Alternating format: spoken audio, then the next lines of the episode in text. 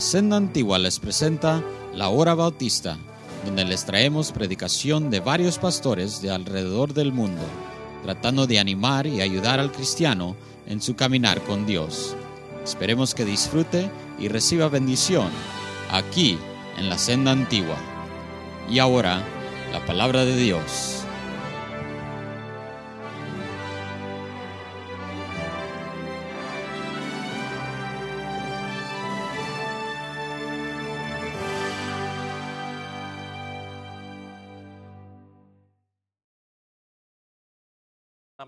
Madre.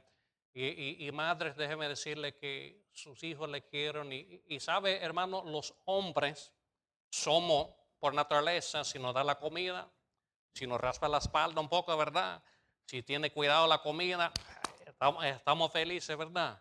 Y que como yo escuché, y seguro usted ha oído a 100 pastores decir eso, un, un tipo dice una vez que llega a consejería y y que en la consejería dice, mi esposo nunca dice que me ama, que mire que... Entonces él mira a su esposa en la oficina del pastor, mira mi amor, yo te dije hace años cuando nos casamos que te amaba, el día que deje de, de amarte yo te avisaré. Amén, hermano. Pero nosotros, hermanos, tenemos que expresar a nuestras madres. ¿De acuerdo, hermano? Tenemos que expresar a nuestras esposas. Yo siempre digo bromeando a mi esposa y que ella sabe que verdad, pues no lo puede esconder ella a veces dice, ya viene el día de la madre. Y yo, como dice indio, mi, ¿cómo usted adivinó? Mi abuelo es indio, de los Cherokee, ¿verdad? De indio que soy, ¿verdad? Yo digo, tú no eres mi mamá, ¿verdad? Eres mi esposa. Pero yo bromeando, por supuesto, que le di una tarjeta y le llevé para un desayuno elegantísimo de la mañana en McDonald's. Amén. Entonces que ya, ya recibió, eh, que, no, que y tenemos algo más planeado para ella. Pero a mi esposa, ¿usted, usted cree usted en amor a primera vista? Amor a primera vista. Bueno, algunos sí, que yo amé a mi esposa el primer día que la conocí, que yo salí de la universidad soltero y fui y comencé la obra hispana. Imagina, hermano, si usted cree que soy más o menos simpático ahora, imagina hace 28 años como tenía que ser, ¿verdad? Y mi esposa, que llegó en el verano, era pastor tres años, ella llegó en el verano y se encontró con un pastor soltero y me persiguió por tres años y por fin yo dije, ok, yo me casaré contigo. Y nos casamos. Pero mi esposa cuando llegó a la iglesia, ella antes de llegar el domingo, antes de llegar el domingo, llegó el sábado para ganar alma. Estamos ganando alma y a la una nos reunimos para uh, chequear quién había ganado y cuánto y que y, entonces estaba yo chequeando, Noemí la primera vez allá. Ok, ¿cuánto ganaste eh, hoy? Ok, uno. ¿Cuánto ganó usted hoy? Uno. ¿Cuánto usted ganó? Cero. ¿Cuánto usted ganó? Cero. Llegué a Noemí, ¿cuánto ganó usted? Entonces ella dijo 16. Yo dije, 16. Wow. Me quedé fijando en ella. Yo dije, es bonita también. Wow. Yo dije, ¿y cuántos años tiene usted? Ella me dijo, 26. Yo dije, yo tengo 26 años. ¿Cuándo es su cumpleaños? Me dijo el, eh, el 12 de noviembre. Yo, ay, yo soy el 19 de octubre. Wow, y mi corazón como, ¿verdad? Y estaba citando con una gringa, y que yo sé que yo soy gringo también, ¿verdad? Y que yo era pastor de la iglesia, ella profesora, y, pero nadie la quería, los, latinos, que cuando ella veía a ellos no les saludaba ni nada, y que, pero yo, uh, ¿cómo estaba quería casarme, ¿verdad? Con, alguien, estaba chequeando, pero en poco tiempo de conocer a Noemí me di cuenta que no era la voluntad de yo que me casara con Debbie. Entonces yo la llamé a mi oficina. Y yo le di, yo tenía 10 razones bien bosquejadas, ¿verdad? Con el título y todos los versículos, que no era la voluntad de yo que nos casáramos. Yo la despedí Después fui al, parqueo de la iglesia, había Noemí afuera y dije, Noemí, ¿qué, ¿qué le parece si salimos de cita en alguna oportunidad? Y ella me dijo, pero tú estás saliendo con Debbie. Yo dije, ya no, ya no estás saliendo con Debbie. Entonces comencé a salir con Noemí y me, comenzaron a llamar Gigolo allá en la iglesia. Que, que, pero, hermanos, que déjeme decirle, no, no, no es cualquiera la dama que estaría dispuesto, después de luchar con toda su familia, venir de Salvador. Cuando ella llegó, eh, como dos días después, los guerrilleros llegaron para llevar a sus hermanos. Ella siempre, cuando la gente dice, ¿de qué parte de, de, de, Salvador es? Tan Salvador, dice ella. Entonces, que ella de Chirilagua, no le cree que de Chirilagua, no sé si usted conoce Chirilagua, da ella de San Salvador. Pero hermanos, que ella vino con su familia y que ella estuvo dispuesto a ir a la República Dominicana. Que no sé cómo es en su país, pero donde vivíamos nosotros era peligroso. El primer año allá, la Navidad, que nos robaron, ah, nos robaron a punta pistola, cuchillo en nuestro dormitorio y que ah, ah, lloramos, hermanos, me sentí violado, que no sabía cómo proteger mejor a mi familia, pero Dios nos había llamado. Y el, lugar más seguro en el mundo es en medio de la voluntad del Señor. ¿De acuerdo? Y nosotros, hermanos, que pasamos 13 años en una casa, y, bueno, no es que es mejor, que la luz es muy mala, se pone un poco mejor, un poco mejor, un eh, poco mejor, y después se pone muy malo de nuevo, que allá pasamos 13 años con 8 a 16, sin 8 a 16 horas de luz. Entonces era terrible, muy duro, mi esposa aguantó eso, por un año tuvimos que traer agua en camiones, eh, bueno, han pasado cosas que allá, no iba a decir eso, allá hermanos que en los miembros de nuestra iglesia, la mayoría tiene como una sala como tamaño este más o menos, y que tienen cemento. Y, bueno, si usted ha ido allá, y bueno, que no, no estoy mintiendo, nuestra iglesia Tanquita Sueño de Jaina, un lugar que, ah, donde la gente ha cogido ah, terreno de, ah, de caña. Entonces, ellos tienen, además de su casa, de, de tierra. No, no, tienen dinero. Ellos, como quieren tener cemento para presionar la visita y todo. Por lo tanto, en su dormitorio, el colchón está en el mismo piso con la tierra y los ratones vienen y hacen nidos adentro. Y entonces en la noche muchas veces uno tiene que, bueno, no muchas veces, si uno vive así, tiene que subir su cobija sobre sus pies, porque si no los ratones vienen y soplan sobre los pies y, van mordiéndolo. Entonces que mi esposa tuvo que, bueno, ha tenido que aguantar eso. A veces que ella tan limpia, pero los, vecinos, los ratones vienen de la casa de los vecinos, usted sabe, ¿verdad? No en nuestra casa, entonces ella pone toallas abajo de la puerta, hay cacata ya, ¿sabe qué es cacata? Cacata, tarántula, tarántula. Entonces, que tienen cosas raras, hay siempre, vi, de, de verdad, no, ah, no relajando ni exagerando, un cien pie del tamaño de una culebra hace una semana. Entonces tenemos todas esas cosas y mi esposa, doy gracias al Señor por ella, le amo Noemí, que, uh, que estoy tan feliz que Dios me puso con una buena esposa, no la merezco, que, pero, y, no podría uh, servir al Señor como le sirvo sin ella a mi lado. Y gracias por eso. Dios me ha dado una vida abundante. Amén. Y quiero hablarles algo de eso, hermanos, de la vida abundante que el Señor quiere que tengamos. Hermanos, ¿qué es una vida abundante? Bueno, muchos creen que tiene que ver con dinero, pero la Biblia dice que miran y guardaos de toda avaricia, porque la vida del hombre no consiste en la abundancia de los bienes que posee. Hay una familia en nuestra iglesia, yo, no sé si oramos, ¿verdad? Que hace tiempo que deberíamos haber orado, ¿verdad? Señor, bendice la predicación de tu palabra. Habla con nuestros corazones. En nombre de Cristo Jesús lo pedimos. Amén que una familia en nuestra iglesia en Santo Domingo, la mamá era cristiana, Dique, no sé si entiende Dique, es otra cosa de Santo Domingo, ¿verdad? Dique que cristiana, pero ella quería que todas sus hijas se casasen con hombres ricos, no importa si eran ah, impíos, que...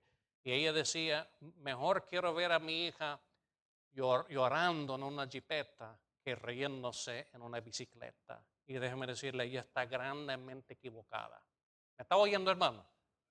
Eh, eh, eh, ¿Cuántas damas en nuestra iglesia se han casado o han hecho su boda por ventana que porque quieren, que un hombre le puede dar un ranchito y unos trastes?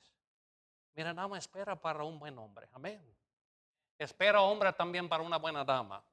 Y déjeme decirle, los hombres y la dama igual, si, si, si, si Dios quiere que usted se quede soltero, soltero toda la vida, hay personas aquí que no quisieran estar casados Ya, ¿verdad? No estoy buscando chisme ahora, ¿verdad? Eh, eh, eh, pero nada, hermanos, mira, ¿cómo es la vida abundante? Aquí los corintios habían cambiado. En, capítulo 1 del primero de Corintios vemos que Pablo dice que nada os falta ningún don. Tenía muchos dones, mucho talento, pero más tarde en capítulo 3 él dice no, no les puedo hablar como espirituales, más bien como carnales. Entonces no quiere decir porque usted tiene don o talento que usted es maduro, pero 20 años después, ahora Pablo les felicita y dice, mire, yo le felicito que ustedes, mire, que han crecido, ustedes tienen mucha gracia del Señor en su vida. Y la primera gracia que se menciona en versículo 7 dice, por tanto, como en toda abundáis en fe. Mira, lo primero que nosotros necesitamos en nuestra vida para poder disfrutar una vida abundante es la fe. Amén, hermano. Que la, Biblia dice que, eh, eh, eh, en, Hebreos capítulo 11, versículo 6, pero sin fe es que, hermanos, imposible agradar a Dios. Para poder agradar a Dios, hermanos, tenemos que tener fe. Y, y bueno, continúa. Vamos a abrir allá en Hebreos 11 y versículo 6, Hebreos 11, versículo 6. Pero sin fe es imposible agradar a Dios porque es necesario que el que se, se acerca a Dios, el que, ¿qué hermanos? Se acerca a Dios. La fe implica que uno se acerca a Dios también. Recuerdo, hermano, el que se acerca a Dios cree que le hay y que es galardonador de los que le buscan. ¿Me está oyendo, hermanos? Mira, cuando Dios le habla, cuando Dios habla, uno dice, mira, usted es pecador, merece ir al infierno. Pero yo, yo, le amo y, quiero perdonar su pecado y quiero llevarle al cielo cuando muera. Al menos que usted responde, no puede ir al cielo. Amén. Al menos que usted dice sí, usted no puede tener la salvación. Y déjeme decirle, cristiano, es tiempo que los cristianos comiencen a responder a Dios y acercarse a Dios de nuevo. Me están mirando como loco ahora, pero déjenme eh, eh, explicar que en nuestra iglesia, yo no estoy buscando chisme de nadie, yo, soy una basura que el Señor sacó de lodo cenagoso, no sé por qué me permite ser usado, pero vienen iglesias a nuestra iglesia en los Estados Unidos, eh, en Santo Domingo, y el pastor predica en inglés, yo traduzco en español, comienza nuestra invitación y 99.9% de los gringos durante la invitación están ahí. Y eh, de, repente uno dice, el pastor Steve dice que vamos a ir a Pizza Hut después del culto. ¡Ay, yes! Que ya están felices, ¿verdad? Porque vamos a ir para comer pizza. Pero no usan el altar. Yo estoy en iglesia, hermano, doble, triple del tamaño de la asistencia aquí hoy. Y el pastor predica un mensaje tremendo y dos o tres personas pasan enfrente para usar el altar. Déjenme decirle, hermanos, que eh, para, para mí, yo, no soy un hombre bien anciano ni nada, eh, pero yo recuerdo en mi juventud como cristiano, cuando eh, en las iglesias la persona respondía, y para mí muchas iglesias están muriéndose porque la gente ya no quiere buscar a Dios. Un señor anciano en una iglesia me dijo, pastor, yo dije algo así en el mensaje. Yo quería que supiera que yo hace tiempo hice un pacto con el Señor. Yo hago un altar donde sea que yo estoy. Aunque usted no me vio arrodillado allá, yo estaba rodeado en mi corazón allá, mi silla, estaba allá orando. Y me, imagino que ese tipo en el cielo va a decir, Señor, yo no me pongo de rodillas como los demás, pero aquí mismo en mi silla yo estoy. Ah, hermano, un loco, ¿verdad? Un bruto eh, eh, eh, hermanos, que si Dios nos va a bendecir, tenemos que responder. ¿Qué es lo que Dios quiere que usted haga en su vida? Hermanos, Dios le quiere bendecir. Amén. Le quiere bendecir, pero hay que tomar, hermanos, pasos de fe. Hermanos, que la, la, vida abundante es una vida donde abunda la fe. La vida abundante, hermano, también es una vida donde abunda la palabra. Amén donde abunda la palabra. Otra vez, versículo 7, por tanto, como en todo abundáis en fe, en palabra. Ustedes recuerdan, hermanos, hace años, bueno, no sé quién es un gringo aquí, okay, tiene años, tiene años aquí en los Estados Unidos. You're born here, okay. ¿Te recuerda hace años uno venía a decir, ¡eh! ¡Psych! ¿Recuerda eso, verdad? Bueno, que hacíamos cosas así, ya no es de moda, ¿verdad? Que mis hijos a veces ellos tienen su, eh, ellos están ahí haciendo todo eso, yo ni sé cómo hacerlo. Ah, mi, esposa y yo, ¿cómo es que saludamos ahora Noemí? Aprendimos de ellos. ¿Verdad? Y yo no, yo no sé mucho de eso y mis hijos, ay papi, ese está viejo, pero yo te veo, no, yo hacía eso hace tres meses, ¿verdad? Hermano, que como hablábamos antes, ya no sé, ya el cristiano no se habla hoy en día, ¿verdad? En mi hogar, mi mamá y papi se pasaban peleando desde la mañana hasta la noche, quejándose, criticando. Y mire que nuestros hijos necesitan una exhortación. ¿Me está oyendo, hermano? Mami también necesita gratitud de parte nuestra. Hermanos, que debemos crecer en nuestra palabra. La Biblia, eh, eh, eh, mire hermanos, en Hebreos 3.12. Hebreos 3.12.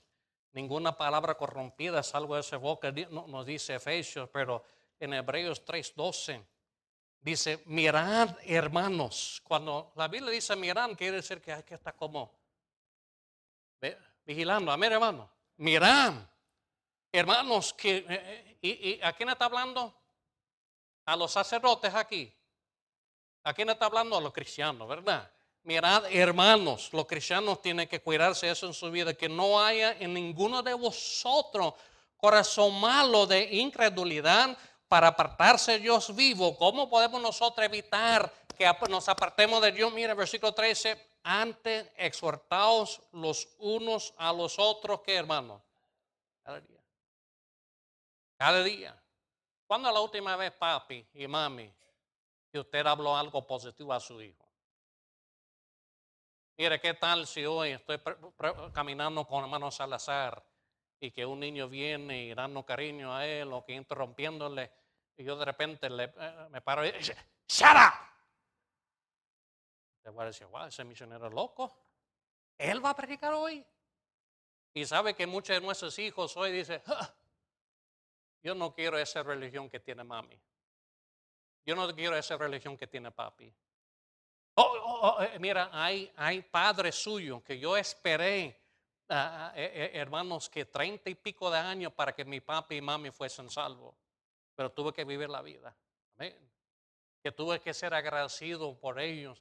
Ah, ah, que nosotros, hermanos, tenemos que hablar diferentemente ahora. Y uno, hermanos, puede tener una muy buena vida dependiendo cómo uno habla. Te dice, bueno, yo tengo mi forma. Un hermano an- que venía a nuestra iglesia y dijo, yo soy bruto y así soy. Y entonces voy a morir así. Bueno, usted puede morir siendo bruto, pero yo quiero morir siendo una persona que experimenta la vida abundante. Amén. Si voy a tener la vida abundante, tengo que hablar como Dios quiere que hable. ¿Está conmigo, hermanos? Mire, no solo eso. La vida abundante es una vida donde la ciencia abunda, no la ciencia del Big Bang, no la, eh, eh, y no la ciencia de uno que hable, habla, habla, habla y, y tiene mal aliento, ¿verdad? Y le da un dolor de cabeza cuando le habla y que como uno está esperando, ok, ya, ya, ¿verdad? No, uno que tiene algo que decir y uno tiene algo que decir, hermano, si habla de la palabra, amén, hermano, enseñar a los hijos la palabra. Si usted quiere tener una buena vida, hijos, hay que vivir en la palabra. ¿Está oyendo, hermanos? Tanto que quisiera decir eh, eso, pero quiero respetar a las madres que tienen su cita ya en Dennis y en no sé cómo, en McDonald's, ¿verdad? Eh, para que no le quiten la mesa que usted tiene allá. La vida abundante también, hermano, es una vida donde abunda la diligencia. Mire, hermano, diligencia. La Biblia dice que los pensamientos diligentes ciertamente tienen a la abundancia. Mas el que se apresura alocadamente desierto va a la pobreza. Hermanos, que había un tiempo que los cristianos eh, se sabía cuando trabajaba que iba a trabajar bien.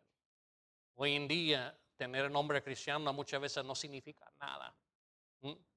Si a usted en el trabajo, si usted es secretario, usted- cualquier cosa, si se tapa el inodoro, si le pide limpiar el inodoro, debería limpiar el inodoro. Amén. Me están mirando como loco. Ay, a, a mí no me pagan por eso, ¿verdad? un pastor me dijo que en, en Puerto Rico que él fue a Colorado, ayudó a un pastor a levantar una iglesia, él volvió a Puerto Rico para trabajar con un misionero y él llegó allá y dijo, señor misionero, yo tengo mucha experiencia, yo me he usado en Colorado, yo era la mano derecha del pastor, yo estoy aquí a la orden, eh, señor misionero, ¿qué quiere que yo haga? Él estuvo limpiando los baños y le alcanzó el cepillo, dijo, vete, limpia los inodores del baño de los varones. ¡Ay! ¿Para qué le dijo eso? Se fue de la iglesia, no volvió por seis meses Seis meses después llegó un predicador especial, invitaron. Él usó el altar. Y cuando Dios habla con uno, debería usar el altar. ¿De acuerdo, hermano? Y arreglo cuenta con Dios. Él dijo, pastor, yo no tenía un corazón servidor. Hermanos, que eh, eh, eh, la vida abundante es una vida de diligencia. ¿De acuerdo, hermanos? Hay un tiempo para descansar, pero hay que ser diligente en todo. Que la vida abundante, hermanos, es una vida en que abunda el amor. Una vida en que abunde el amor. Quisiera hablar de mi esposa y cosas que tengo poco, poco tiempo para terminar. Pero déjenme hablarle de una chinita. Yo no tengo nada en contra de los chinos. Eh, pero una chinita que venía a mi, ruta en la iglesia hace años, cuando yo era, tenía 17 años, nuevo capitán. Y ella llega a la iglesia porque me pusieron de capitán la noche de la mañana porque el otro capitán se fue a algo y ella entró en el bus y dijo, ¿y tú cómo te llamas? Yo soy Steve. Y dijo, ¿y cuántos años tú tienes? Yo dije, 17. Tú estás joven. Yo escuché que tú eres el nuevo capitán, me dijo. Yo dije, sí, yo soy el capitán. Móntate en el bus, siéntate, yo, yo mando aquí. Y no la quería. Era muy antipática, que ella me trataba mal, no me respetaba. Y un día yo estaba comiendo Cheetos, the cheese that goes crunch. Ay, hermano. Y me encantaba. Entonces Espíritu Santo, dile, dale unos chitos a ella. Yo dije, yo ni la quiero, Señor, ¿cómo yo voy a dar ese china a mi chito? No, no, no, no. Y dijo, sí, dale unos chitos, dale chitos. Entonces yo dije, Alicia, tú no quieres unos chitos, ¿verdad? Ella metió la mano, sacó la mitad y lo comió rápido. Y tenía toda esa morrilla por los dedos, por toda la cara. Entonces Espíritu Santo me dice, dale más chitos. Pero ella comió la mitad ya, Señor, que por favor. Entonces yo le di y ella acabó con mis chitos. Adivina quién era mi, nueva amiga, Alicia. Yo miro a la gente, hermanos, les quiero. Estoy feliz que puedo, yo sé que mi español es aplatonado y que, usted, usted quiere a su pastor, pero mi corazón está para los dominicanos. Y yo miro allá a gente que algunos eran bien antipáticos. Una señora que venía a la iglesia sacaba a mi esposa. Ese mira, mi cia decía, vete. Como tres veces hizo eso. Yo tuve que decirse al púlpito que no quitara a mi esposa, ¿verdad? Y miro, y miro la cara de la persona. Y yo digo, Dios, tú eres el único que puede hacer lo que hiciste en su corazón. Hay, hay hermanos joyas aquí en esta iglesia. Y con todo mi respeto, Dios usó a Pastor Salazar, pero Dios a quien pertenece la gloria. Dios quiso la obra y les amamos. Amén. Amamos a, nuestro, a, nuestras madres. Mira, la última cosa que Pablo menciona, abundad también esa gracia, la gracia de dar. Yo sé que ustedes se sacrifican, pero si Dios le pide algo más, ahorra, le dará más tiempo. A lo mejor, eh, Santo Domingo, Pastor Salazar, hace falta misioneros. Amén. Puede ser que el Señor quiera mandar uno de los mejores de aquí a Santo Domingo. Hace falta, hermano, por todos lados en el mundo. Pero, hermanos, que hay gente que no está dispuesto a dar. Gracias al Señor que soy gringo, tengo el privilegio de ir allá. Yo puedo usar a los latinos también. Que, amigo, mira, el Señor nos ama y Él quiere que tengamos una vida en abundancia. Vamos a bajar nuestra cabeza, hermanos, cerrar nuestros ojos, con nuestras cabezas inclinadas, con los ojos cerrados. Hermanos, que uno no puede tener una vida abundante sin primero tener la vida. Cristo dijo, yo he venido para que tengan vida. La Biblia dice, la paga de pecado es muerte. Eso no está hablando solamente que vamos a morir físicamente un día, más bien de la segunda muerte en Apocalipsis, que dice la muerte, el Hades fueron lanzados al agua de fuego. Esa es la muerte segunda. y el que no se haya inscrito en el libro de la vida fue lanzado al agua de fuego. Amigo, no importa quién usted es, qué pecado tiene en su vida, Cristo le ama. Él quiere salvarle de su pecado, quiere darle la vida eterna, quiere llevarle al cielo. ¿Cuántos aquí en esta mañana pueden decir, pastor, yo doy gracias a Dios de que yo estoy 100% seguro si algo me pasa y me muera, doy gracias a Dios que sé que me voy al cielo. Si usted sabe que va al cielo cuando muera, tengo la bondad de levantar su mano. Yo sé que me voy al cielo cuando muera. Amén, amén. Pueden bajar las manos con nuestras cabezas inclinadas, con los ojos cerrados. ¿Cuánto dicen, pastor? Yo no sé dónde voy cuando muera, pero cómo quisiera saber. O yo quiero saber que cuando muera, que me voy al cielo, quiero que oren por mí, pastor, para ver la mano sincera suya. Usted así, levanta su mano bien en alto. Pastor, yo no sé cuando muera si voy a ir al cielo.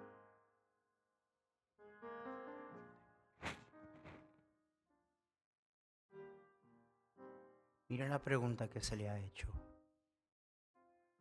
No se le está preguntando qué religión usted tiene, a cuál iglesia usted va. Se le está preguntando, ¿dónde estaría su alma si hoy usted enfrentara la eternidad? ¿Habrá alguien? ¿Habrá alguien? Is there someone here? You, you believe in God, you, you, you go to church, but you don't know your sins are forgiven.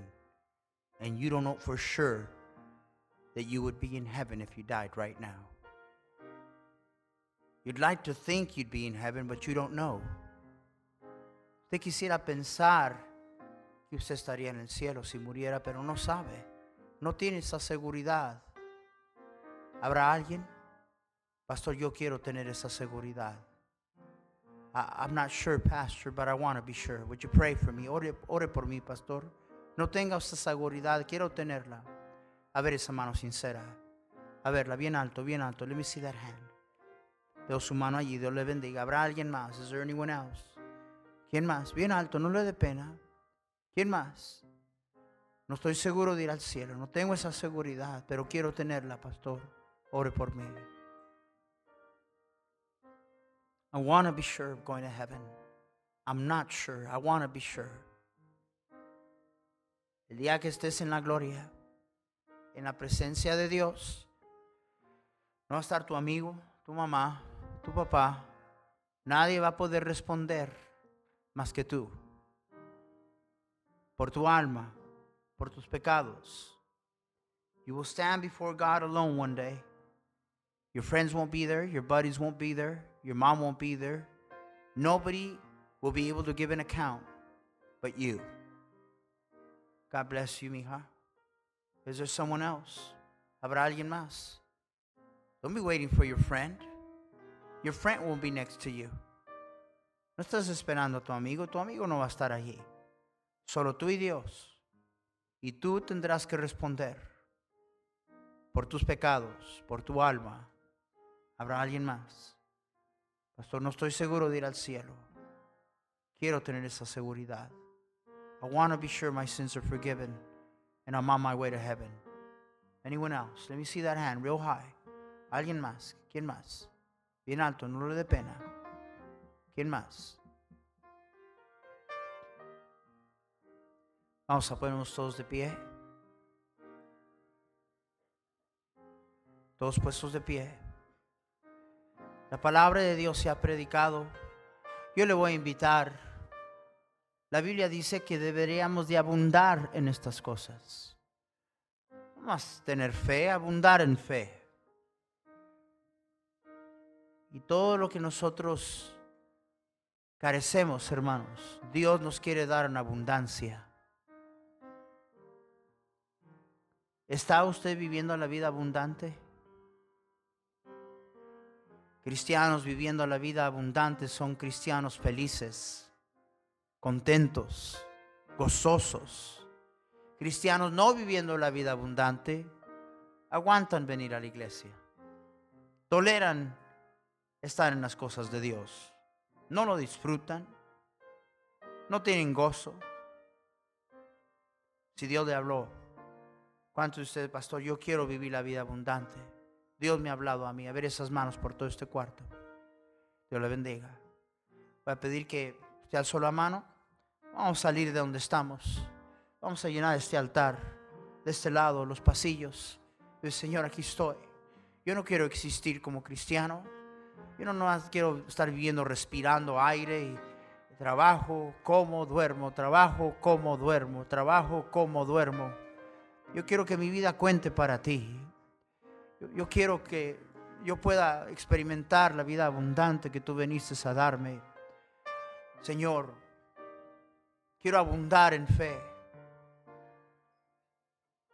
Quiero abundar en diligencia, quiero abundar, Señor, en conocimiento de las cosas de Dios. Quiero abundar eh, en una manera correcta de hablar, de comportarme, de conducirme. Quiero abundar en la gracia de dar, dar mi tiempo, mi vida, mis recursos. Gracias por tu palabra, gracias por tu siervo. Oh Señor, qué triste no vivir acuerdo a los beneficios que tú nos has dado. Qué triste el vivir menos de lo que tú ofreces para nosotros. Vida abundante. Gracias por tu palabra, gracias por tu siervo. Oh Señor, que abundemos en una diligencia que nos acerque a Dios como nunca y experimentemos el gozo, la bendición de la vida abundante en Cristo. Para ser usados por ti, para tu honra y tu gloria. En Cristo Jesús te lo pedimos. Amén.